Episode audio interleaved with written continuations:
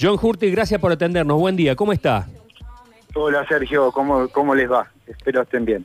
Bueno, igualmente, eh, bueno, hay mucho para conversar, pero primero, ¿has visto la serie? ¿Sos protagonista porque has hecho declaraciones eh, actuales? Eh, ¿cómo- ¿Qué te pareció el resultado final?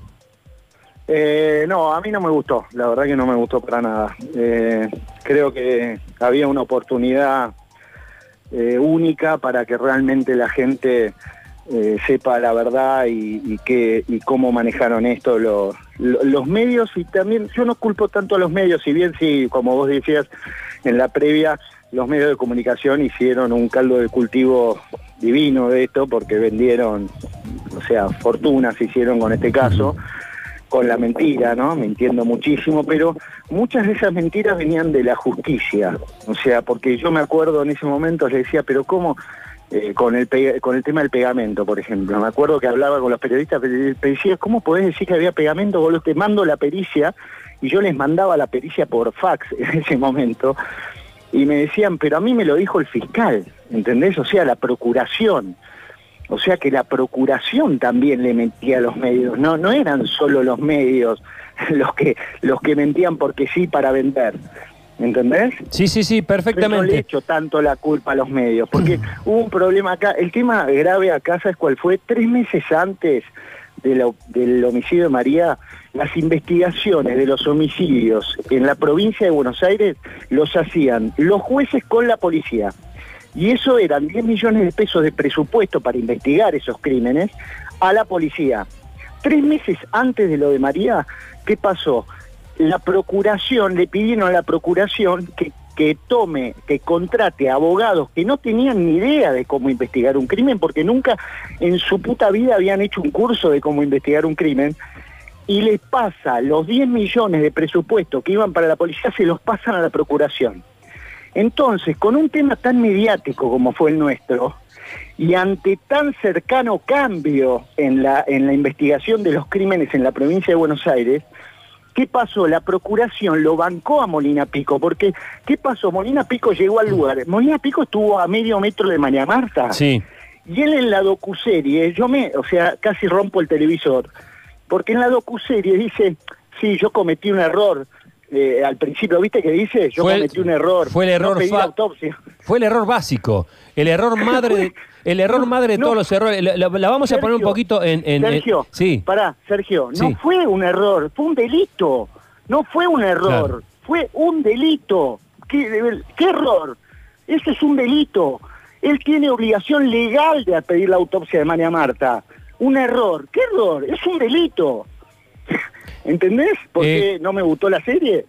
Entre muchas cosas, podrían haber explicado perfectamente esto que te estoy explicando yo, que la policía investigaba los temas y tres meses antes cambió a la procuración y que la procuración lo salió a, bancar, por eso salió en los medios, hicieron una operación de prensa.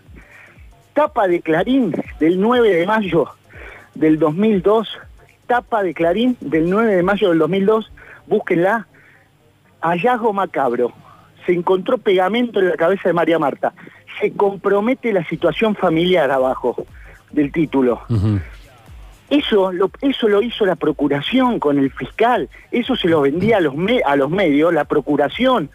Y yo les mandaba la pericia, porque podrían haber mostrado en la docuserie, la, podrían mostrarlo a, a Molina Pico diciendo no, había pegamento, y a mí, con un boludo del otro lado, diciendo no, no había pegamento. Pero lo que dirimía si yo mentía o no, La es, el- es la pericia. Claro, claro. Es la Eh, pericia. Eh, John, la para, pericia. para de- Sí. disculpame, te interrumpo un segundito. No, no, no, está todo bien. No. Es, es para poner en, en contexto a la gente de un caso que fue histórico, que llegó desde 2002 prácticamente hasta nuestros días, porque se espera ahora el juicio Pachelo. Pero digo, Sí. una historia que comienza con una mujer muerta en un baño, eh, Sí. aparentemente por un golpe o una caída. eh, Que después termina teniendo seis balazos en la cabeza. Esa es la lectura Sí. eh, eh, brutal para, para que la gente tome conciencia de qué se trata. Eh, Totalmente. vista la serie, los dos primeros capítulos, yo digo, esta es una serie eh, bancada para eh, hacer zafar a eh, Carrascosa. Terminada la serie, me hace pensar que es una serie bancada para bancar a Molina Pico. Digo, el, claro, el- bueno, por- el fallo, el fallo de encubrimiento, ¿es el fallo más acertado de todos? No, el fallo de encubrimiento estamos absueltos. El fallo de encubrimiento fue una locura. Porque ¿qué encubrimos nosotros? Pa- Mira, a ver, Sergio, en el, en, el, en el velorio con María Marta en la cama estuvieron dos, dos ambulancieros con obligación de hacer la denuncia policial que no le hicieron. Pará, yo no tenía, yo ni mi familia teníamos obligación de hacer nada, ¿eh? Te aclaro. O sea, los que tenían obligación legal de hacer cosas fueron los dos ambulancieros que fueron que no hicieron la denuncia policial. El prim- Habría que preguntarles por qué. Claro, el no, prim- ninguno de los dos. Está bien, pero el primero avaló que fue una caída y el segundo... eh, No, el, no, el segundo también avaló el segundo, ni la tocó el segundo. Eso es lo que me da bronca de la docuserie. Lo ponen al segundo eh, médico, que es Biasi, que mintió descaradamente. ¿Por qué? Porque Biasi dice, no, yo, viste que dice, yo le metí el- la falange, Sí, ¿te acordás? que me entró hasta acá. Sí, mentira. Si Biasi no la tocó a María Marta, porque como Biasi llegó en la segunda ambulancia, porque nosotros en la separación llamamos una ambulancia, la de OSDE. Como no llegaba la de OSDE, llamamos a la guardia pidiendo que manden una, una ambulancia de ellos, ¿viste? Si tenían algún, algún servicio contratado de la guardia. Entonces la guardia dice, sí, sí, bueno, llámenla. Entonces llama, llamaron a Mernor, que es esta guardia, pero llegó OSDE primero, ¿entendés? Sí. Entonces, cuando llega OSDE, el único que la revisó por una cuestión, hay una cuestión de ética, que parece que cuando llega una ambulancia, llega otra atrás, el que se está encargando se encarga, la otra mira, ¿entendés? Sí, sí, sí. Porque están actuando los médicos de la otra ambulancia. Bueno, eso fue exactamente lo que pasó. La que revisa a María Marta fue la ambulancia de OSDE, que fue la que llegó primero. Biasi ni la tocó a María Marta, pero además Biasi queda claramente, fácticamente mintiendo en el expediente. ¿Por qué? Porque él cuando va a declarar dice, no, yo le avisé a la familia. Pará, perdón, me agito. Tranquilo, Pará, tranquilo. dame. Tranquilo. Dame- Sos un apasionado. Eh, me va a agarrar, me va, me va a agarrar un paro cardíaco. No, no, tranquilo, Uh. tranquilo. Has pasado por situaciones más complicadas, así que Sí, ahora estamos no, charlando. No, ni hablar, pero, viste, entro, se me sube la, la, bronca, pero bueno, pará, ahí sigo. Entonces Biasi, cuando va a declarar al fiscal, le dice, no, yo le avisé a la familia, es más, mandé un código azul. El bruto pensó que el código azul, viste, patrullero, era un código de aviso de policía, de apoyo policial. Cuando esto la fiscalía se lo pide a Emernor para, para chequear que esté diciendo la verdad, Emernor le manda un oficio a la fiscalía diciendo, señores, el código azul no es un llamado a la policía, el código azul es un traslado programado de, una, de un paciente de una clínica a otra. Eso es un código azul. Y si quiere apoyo policial el médico, no hay código. Lo único que tiene que pedir es levantar el teléfono y decir apoyo policial. Y cuando dice apoyo policial, nosotros activamos el apoyo policial. Pero O sea no no, hubo- no, no, no dice el dueño o el, o el encargado del country que se ofre, que Carrascosa puso guita para que no entrara la policía. No, no, es mentira, lean el expediente, mentira de los medios. O de los medios o, o le, o le dio de comer. Eh, lo único que hizo con la policía, la policía nunca llega a Carmel. Porque en un momento que parecía que venía un patrullero, que lo ven la guardia por las cámaras de seguridad, que venía por la calle Pedrel, el patrullero ese sigue de largo y se va por la Martinica, que queda a tres cuadras de Carmel. Entonces, ¿qué hizo eh, el, el- eh, Horacio? Lo único que hace Horacio con respecto a la policía es llamarlo a Casafús, convencido que iba a venir la policía.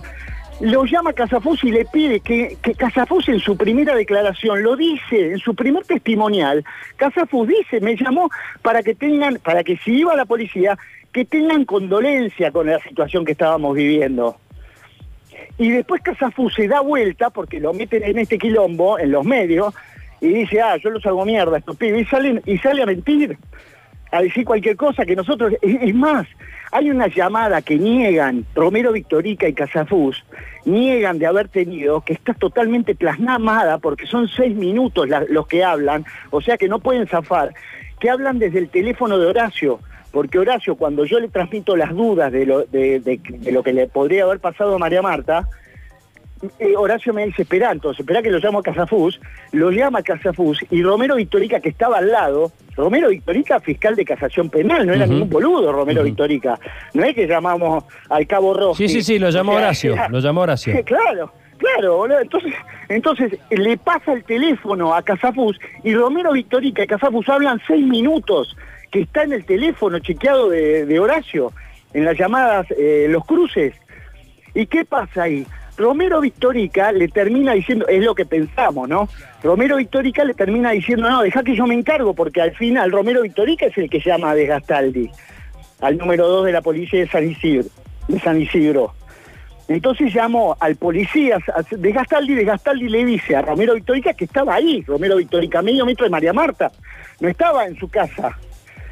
Y le dice, bueno, quédate tranquilo, voy a llamar a la, eh, voy a llamar a y que venga con el fiscal de turno de la zona. Y fue lo que hizo. A los 40 minutos llegó Romero, eh, eh, Molina Pico con Desgastaldi, que no teníamos la más puta idea quiénes eran. No es que eran amigos nuestros, nada que ver.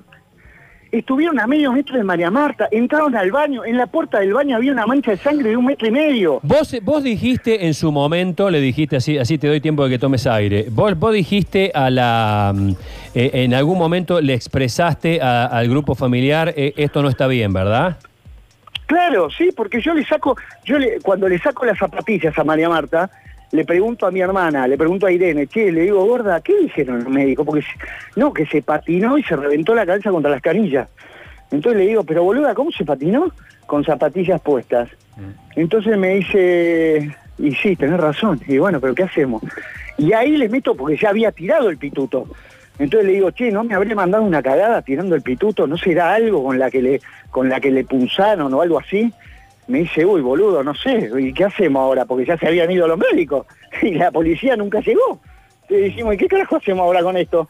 Entonces agarro algo que a mí me ayudó mucho a sacarlo a Carlos de, todo este tema, pues la verdad que yo no sabía, sabía que se llevaban bien y todo en orden, pero viste, los matrimonios, capaz te agarra, le agarró la viaraza, boludo, y, la reventó, ¿entendés? Claro. Entonces, entonces ¿qué hice? Lo, lo fui a buscar a él, porque Horacio me dice, bueno, boludo, llamemos a Romero Victorica, eh, que es fiscal de casación penal, que yo lo conozco, y, le pregunta, y le preguntamos a ver qué hacer con estas dudas que tenés. Entonces yo fui, eh, pará, no, te estoy mintiendo. Sí, te lo voy a contar, pero en realidad fue más tarde lo que me pasó esto que me pasó de Carlos, que te estoy diciendo. A ver. Entonces, eh, pará, no, bueno, sigo. Entonces le, digo a Horacio, Horacio me dice, bueno, llamémoslo a Romero Victorica. Romero Victorica llega. Cuando llega, nosotros a Romero Victorica le contamos hasta lo del pituto, o sea que hasta ahí le, le dijimos, che, mirá, tiramos un, plomo deformado que no sabíamos qué era. Yo no mm. soy boludo, yo sé lo que es una bala. Y sé lo que es un portastante. Yo no, cuando dicen en los medios eh, que se confundió una bala con un portastante, no me confundí una bala con un portastante. ¿Cómo quieren que lo explique? No soy boludo, yo sé lo que es una bala y sé lo que es un protestante. No era ni una bala ni un protestante. Por eso pregunté, pues si no, lo hubiera preguntado. Hubiera dicho, uy, mira un protestante, me lo hubiera, y lo hubiera tirado, ¿entendés? John. Yo lo que encontré, sí. ¿Cómo, eh, le va Luchi Bañez? Le saluda. Eh, Hola. Eh, John, pasaron 18 años. ¿Usted tiene íntimamente la convicción de quién mató a María Marta? Sí, sí, sí, nosotros investigamos todo el crimen. La gente se cree que nosotros, o la prensa, no sé quién, cree que nosotros nos quedamos de brazo cruzado viendo cómo nos hacían mierda. ¿no? ¿Por qué la mataron? Porque fueron a robar, como robaban en Carmel. El vecino de María Marta, Fernando Sansuste, un día llegó a su casa, un domingo, con la misma guardia o casualidad, todo igual y le habían afanado, pero él llegó más tarde. Él llegó cuando ya no había nadie y no había ni los palos de golf le dejaron. Lo que no se sabe es quién la mató, digamos, o sea, un ladrón que se fue. Sí, yo creo que, no, Pachelo y los guardias eh, afanaban, robaban en Carmel. Yo creo que fue Pachelo, yo creo que mi hermana la mató Nicolás Pachelo. ¿A qué punto le cambió la vida, John, eh, a un antes y un después de, María Marta, del asesinato, por supuesto, a toda la familia y particularmente usted? Y, y a ver, lo más triste de todo esto es que María Marta no está más. Claro. O sea, lo más triste de todo esto es que María Marta no está más. Después... Tómatelo con calma, John. Ya son muchos años que, has estado soportando esto y ahora todo reflota por el documental, me imagino.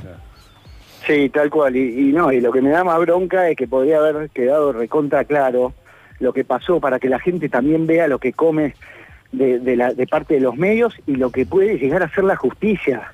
porque nosotros nos encontramos con este monstruo de Molina Pico, que hoy sale sentado ahí cruzado de brazos diciendo que le gusta el zorro, que le gustaba el zorro y que él se veía que realmente dan ganas de vomitar, porque encima decís, hijo de puta, tenés la caradurez de sentarte acá a hablar como si fueses un investigador espectacular. Este crimen lo hubiese investigado en 10 minutos, boludo. En 10 minutos hubiese investigado este crimen. ¿Y por qué tendría tanto... realmente ir por la verdad? ¿Por qué tendría tanto interés? ¿Tenían algún interés en taparlo, John, a, este hombre, a este... este? a, Molina Pico, Molina Pico es un idiota, no es que es, ah, es un genio, que es, eh, lo quieren en la justicia. A Molina Pico hoy está atrás de un, de un, escritorio en una oficina de dos por dos en, en el talar de Pacheco.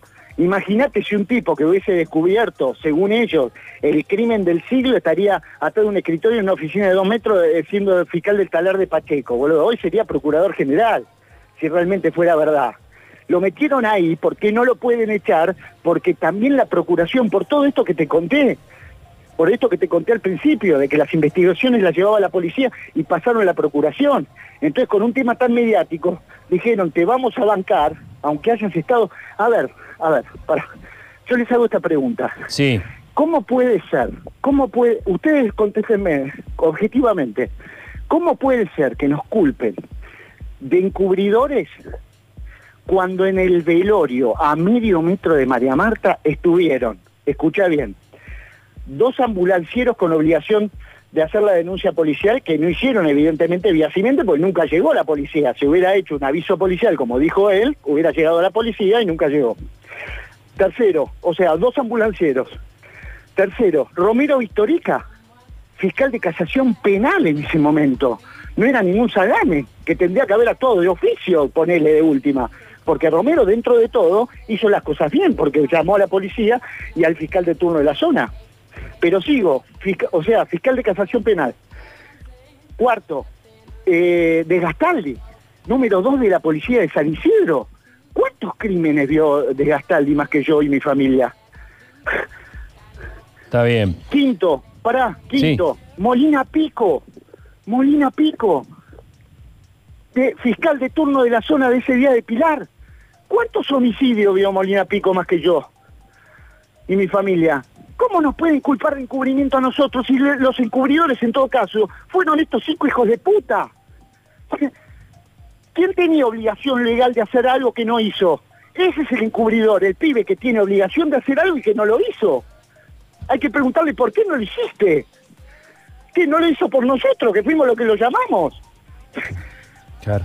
Es aberrante, boludo, es aberrante. John, por ahí. Y, hacen un docuserie donde todo esto podría haber quedado recontra claro y no, la dejan como, sí, espectacular, sí, para ustedes es espectacular, es genial, es tremenda pero ¿sabés qué? A mí me parte al medio. Mm, claro. Porque mi hermana, porque mi viejo, porque mi otra hermana, porque mi cuñado, ¿entendés? Ah, claro. Digo, eh, John, eh, cuando usted nos plantea esto, digamos así, en este, a ver qué puede haber pasado, por ahí uno, primero que no, no, se trata de, una muerte común, ¿no? Es, una, es un lugar que por ahí eh, los ambulancieros podrían haberse como intimidado u otras personas, decir, a ver cómo actúo en este lugar que no es un ámbito común donde suceda este tipo de muerte. No, pero, no, pero, eh, eh, pero Sergio o Luchi, ¿quién Luchi, Luchi, Luchi. Ah, Luchi. Luchi, a ver, me importa un carajo lo que hayan pensado, ¿entendés? Vos sos ambulanciero, hacés lo que tenés que hacer, ¿qué, boludo? Nada, no, no, porque entré a un lugar donde eran millonarios. ¿Qué carajo me importa, flaco? Vos tenés que hacer tu laburo y lo tenés que hacer. Y si no, después no me jodás a mí. Jodete vos. A Pico lo tendrían que haber echado a la mierda. Ay, no, porque yo pensé, sentado ahí, el primer error, primer error, flaco. Primer error nos condenaste a muerte. Eh, John, eh, eh, lo de Molina Pico, viendo el documental y como dice Pablo Dugan en un momento, hay que leer el expediente y no dejarse influir por los medios. Me parece que lo de Molina Pico es bastante impresentable. Ahora, si, si, me permitís, las pruebas de sangre, las pruebas de ADN, ponen a Pachelo en el mismo lugar de Carrascosa. No hay, no hay muestras de ADN que incriminen a Pachelo, no hay cámaras que lo muestren a Pachelo y los, y los eh, eh, circunstanciales jóvenes que andaban dando vuelta por ahí, solo lo vieron andando en bici. Sergio, no, no, en bici la ven a María Marta.